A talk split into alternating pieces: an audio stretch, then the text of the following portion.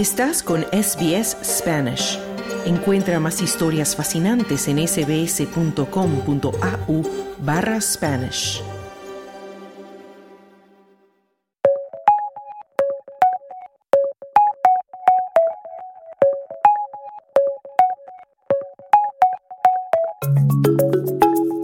Hoy dedicamos nuestra sección de cibertendencias para hablar de algo con lo que tal vez ya has tenido que usar cuando navegas por la red de Internet o cuando usas tu celular o a lo mejor es un término nuevo para ti. Estamos hablando de los chatbots y si el nombre no te suena, pues aquí tenemos a Bianca Vaquero para que nos aclare el nombre y la función de estos programas que nos encontramos a diario, no solo en la web, sino también en las llamadas telefónicas que hacemos a los departamentos de atención al cliente. Bianca, muy buenas tardes y cuéntanos qué son esos chatbots. Pues sí, hola, muy buenas tardes. Estos chatbots que algunos dirán, ¿esto qué es? Bueno, pues seguramente hayamos hablado con ellos o nos hayamos escrito con ellos en algún momento de nuestra vida probablemente. No sabemos qué es un chatbot pero otros probablemente sí que sepamos lo que es. Que porque cada vez están integrados más en nuestras vidas cotidianas y sobre todo desde que llegaron mm, los maravillosos asistentes virtuales como son Siri, Alexa o el propio asistente de Google que pues están en todos nuestros sistemas operativos, en nuestros móviles, en nuestros ordenadores, están por todas partes. Estos son los chatbots. Pero eso sí han cogido muchísima más notoriedad y muchísima más importancia en otros ámbitos eh, gracias a la llegada de ChatGPT, del que luego hablaremos un poquito más en profundidad. Eh, que es básicamente eh, está basado en una inteligencia artificial que es capaz de mantener conversaciones y realizar muchísimas tareas relacionadas con el lenguaje. Si recordamos, pues como esta inteligencia artificial que le dábamos un texto, ¿no? Pues mi perro mirando el horizonte en Canadá, y nos generaba una imagen. Pues es lo mismo, pero con texto. Pues nos puede escribir poemas, libros, bueno, cualquier cosa que nos imaginemos. Pero esto ya es muy avanzado. Los chatbots llevan aquí con nosotros mucho tiempo. Y bueno, como dato curioso, en los años 60, un profesor del MIT eh, creó un programa llamado Eliza que era un sistema que operaba reconociendo palabras claves. Digamos que esta es la madre de todos los chatbots.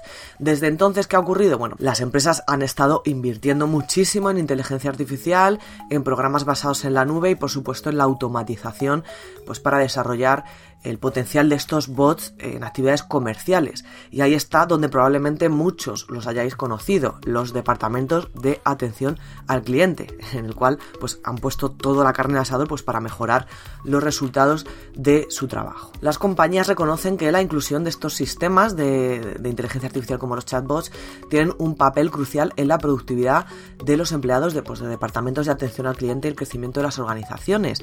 Eh, podemos ver, por ejemplo, en algunas páginas pues donde hay páginas de ventas o de cualquier otra cosa, un chat que se nos abre y nos dice que pues podemos teclear lo que queramos que nos van a contestar al instante, ¿no? Eso es un chatbot. Hay estudios ¿no? que dicen que pues, eh, más de la mitad de las compañías encuestadas pues, eh, dice que estos bots conversacionales les dan una gran inversión, ¿no? Y que el 61% de los altos cargos piensan que aumenta el rendimiento de los propios trabajadores. ¿Y qué hay de los usuarios? ¿Nos gustan estos chatbots? Bueno, pues parece ser que sí, ya que el 60% de usuarios, según Salesforce, reconocen que pues, en determinadas ocasiones preferimos comunicarnos mediante este autoservicio o, chatbot con las marcas básicamente por la velocidad del proceso pues, en cuestiones simples, eso sí. ¿Y por qué? Pues a mucha gente cada vez le gusta más esto. Bueno, pues muy sencillo. Estamos en un mercado muy exigente y, y que lo queremos todo muy rápido y lo queremos ya. Entonces esperamos pues que estas marcas estén disponibles siempre 24 horas del día y hay veces que es imposible, pues una persona no puede estar trabajando o tener el chat abierto 24 horas del día. Bueno, pues es una de las razones por las que las empresas incluyen este tipo de sistemas de atención al, cliente, como son los chatbots, y están preparados pues para guiarnos eh, en función de nuestras necesidades. Se elimina esa sensación de incertidumbre, ¿no? Pues cuando contactamos con servicios de atención al cliente, pues en periodos festivos, por ejemplo, y en teoría, digo en teoría, bueno, pues a veces cuando la cuestión o incidencia es más compleja, pues no son capaces ¿no? de derivar a la gente, a una persona, digamos, humana para solucionar el asunto a través de palabras clave. Digo en teoría porque esto es muy relativo. Bueno, pero con todo y los molestos que puedan ser para quienes preferimos hablar con un ser humano cuando tenemos un reclamo, lo cierto es que los chatbots suponen un gran avance en materia de inteligencia artificial en muchos otros campos, ¿no? Pues sí, en ámbitos y en ámbitos bastante importantes, como es el ámbito de la educación. Según The Guardian, hemos podido leer que en algunas universidades de aquí de Australia han detectado que ciertos alumnos están empleando este tipo de chatbots para básicamente realizar sus deberes, el trabajo de clase, pues como por ejemplo son ensayos o incluso exámenes, ahí copiando eh, a, la nueva usanza, como podríamos decir. Estos bots eh, conversacionales, como hemos dicho, son aplicaciones que emplean inteligencia artificial mediante pues eh, la cual producen respuestas automáticas como ya hemos comentado antes con estos servicios de atención al cliente. Pero bueno pues algunos universitarios australianos han dicho oye pues mira pues yo lo voy a utilizar para sacar el curso adelante según el propio eh, periódico británico pues dice que las ocho principales universidades australianas asociadas al denominado Group of Eight se han visto forzadas incluso a modificar los métodos de evaluación. O sea que esto es bastante serio. Según eh, Matthew Brown que es el principal representante del grupo, las universidades han tenido que revisar cómo van a llevar a cabo las evaluaciones de este año de 2023 y muchas de las cuales optarán pues por las fórmulas tradicionales, ¿eh? el papel y el boli. Brown también indica que pues, las universidades llevan tiempo abordando el uso de las IAS mediante la formación de los estudiantes y del profesorado, así como también utilización de estrategias de detección específicas para estos textos ¿no? generados por los chatbots que hay que decir que hay veces que son indistinguibles, sobre todo de gente estudiante, luego ya vamos a hablar de ello también. Señala que el rediseño de la evaluación es clave y que supone pues, un trabajo continuo para las universidades mientras se buscan adelantar ¿no? a los desarrollos de las IAS. Bueno, pues te cuento, Bianca, que aquí en Australia ya se han escuchado algunas voces de expertos y estudiosos del tema de la inteligencia artificial que dicen que eventualmente estas herramientas probablemente se volverán más inteligentes que la mayoría de los humanos y más capaces que la mayoría de nosotros, lo que nos pinta un panorama un poco preocupante, ¿no? Pues no nos solo Australia tiene las alarmas encendidas, viajamos un poquito más lejos y hablamos de eh, ChatGPT, que es, como hemos dicho antes, una de las eh, de estos chatbots con inteligencia artificial más famosos en la actualidad. En noviembre de 2022, recordamos, OpenAI, que es la empresa esta, lanzó el ChatGPT, que este es un chatbot que es capaz de procesar, como hemos dicho antes, pues requerimientos breves nuestros y responde mediante textos enormes. O sea, nos puede hasta escribir un libro, ¿eh? Le decimos, quiero que me escribas un libro con estas pautas y te lo escribe. El potencial de este chat GPT, que es un chatbot, es tal que, como hemos dicho, ¿no? Como tú has dicho, la alarma no solo está en Australia, es que para evitar un mal uso por parte de los estudiantes, el Departamento de Educación de Nueva York lo que ha hecho es prohibir literalmente ya el acceso de estos chatbots, o en, concreto este, de todos los dispositivos de los colegios e institutos públicos de la propia ciudad, según podemos leer en The Wall Street Journal. No hay mucha gente que probablemente se pregunte en su casa, pero esto tan bonito es, tan increíblemente específico y maravilloso es, bueno, pues la clave del éxito de estos programas ya no son los que te haga el trabajo, que también, sino la velocidad con la que se producen estas respuestas y eh, la exactitud de las mismas. O sea, pues una persona universitaria que tiene quizá una gran carga, ¿no? De estudios y de trabajos, pues oye, le viene muy bien que el chatbot este le haga un trabajo en lo que él tarda a lo mejor 15, 20 días, pues te lo hagan unas horas. Por eso, dentro del ámbito eh, estudiantil o del ámbito educativo, se está volviendo esto pues, súper popular. Eh, por ejemplo, Paul Taylor, que es eh, profesor de Health Informatics en University College de Londres, publicó un artículo bastante interesante en London Review of Books, donde pues mm, explicaba, ¿no? cuáles habían sido las respuestas de este chatbot a determinadas preguntas que él mismo había incluido en algunos exámenes.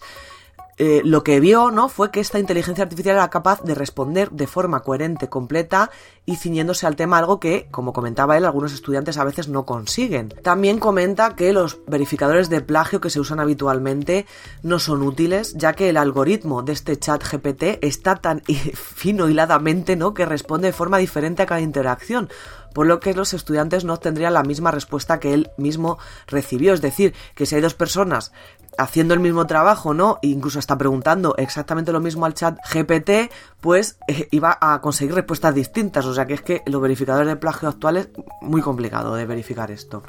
El profesor Taylor pues concluye que en el futuro será necesario establecer nuevos tipos de exámenes o reunir simplemente a los alumnos en salas sin acceso a internet. Y tampoco todo es malo, no vamos aquí a, ponerlos como si fuera el Satanás. No, los chatbots pueden ser también una herramienta útil a nivel educativo, en este caso a otros niveles también, pero bueno, hablamos de a nivel educativo, como siempre, si se usa de forma correcta. Si yo te doy una navaja, pues a lo mejor uno se dedica a pinchar la rueda del coche del vecino y el otro, pues oye, a pelar una manzana, El profesor de educación primaria eh, Stuart Brown también publicó un tuit donde afirmaba que Chat GPT podía reducir el volumen de trabajo de los docentes, ¿no? Como ejemplo colgó un vídeo en el que este chatbot redactaba pues las instrucciones de un ejercicio de clase a partir de unas pautas que él mismo había proporcionado. O sea, a nivel educativo es un potencial bastante grande. De todas maneras, el problema lo vuelvo a repetir, no residen ni en estos chatbots, ni en los propios bots, ni nada, sino en el uso que nosotros hacemos de ellos, ¿no? Integrar estos avances tecnológicos en sistemas educativos, no en este caso, e instruir tanto al profesorado como a los alumnos,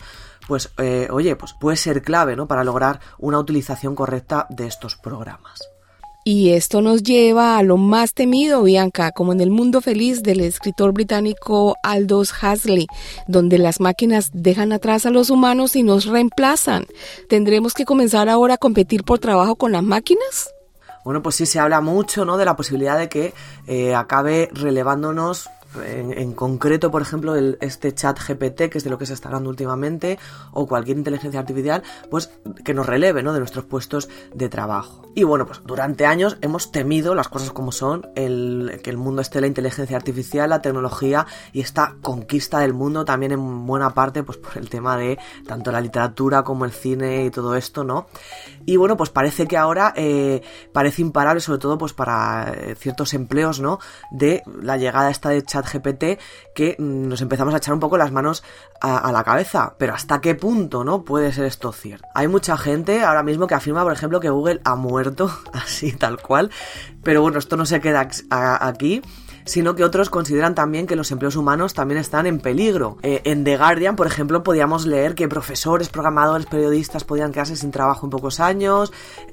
por ejemplo, en la Australian Computer Society también eh, decían lo mismo. En The Telegraph decían que pues había un bot que podía hacer trabajo mejor que tú y bueno, no sabemos si esto se hace por el típico clickbait, es decir, para entrar en esta noticia o realmente lo piensan, pero yo creo que está cundiendo el pánico más de lo que debería. Por ejemplo, un ejemplo así sencillito.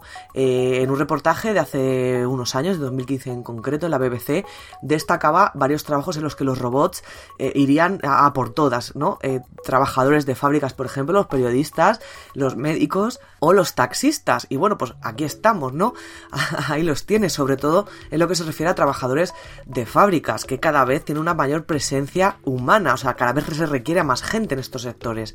Y, eh, por ejemplo, Apple, que es una de las grandísimas tecnológicas y innovadoras, ¿no? En, todo lo que le rodea, cada vez contrata más gente en las fábricas que tiene alrededor de todo el mundo. Y es que por, por muy maravillosa y por muy increíble que sea, por ejemplo, esta herramienta, ChatGPT, que es de la que estamos hablando y de la que todo el mundo está hablando, que lo es, o sea, lo es, conviene recordar que por muy impresionantes que sean este tipo de inteligencias artificiales que hay ahora, también son muy especializadas y en consecuencia también pues muy limitadas. Incluso Sam Altman, que es el CEO de OpenAI, que es pues, los que produjeron esta chat GPT, lo ha dicho, o sea que es que no me lo estoy inventando.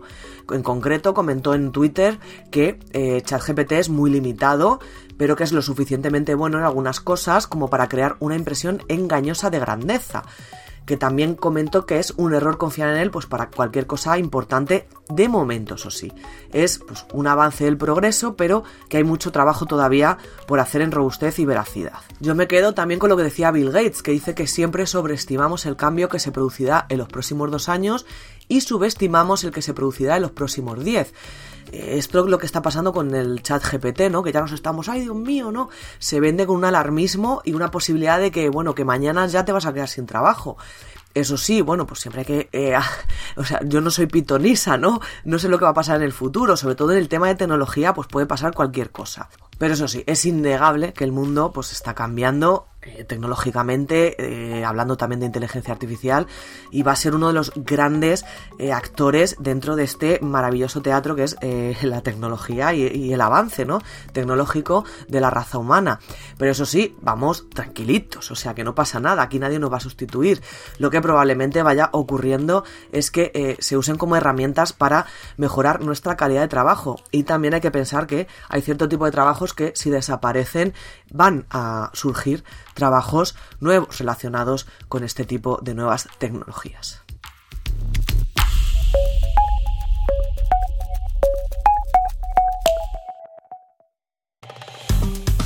Dale un like, comparte, comenta. Sigue a SBS Spanish en Facebook.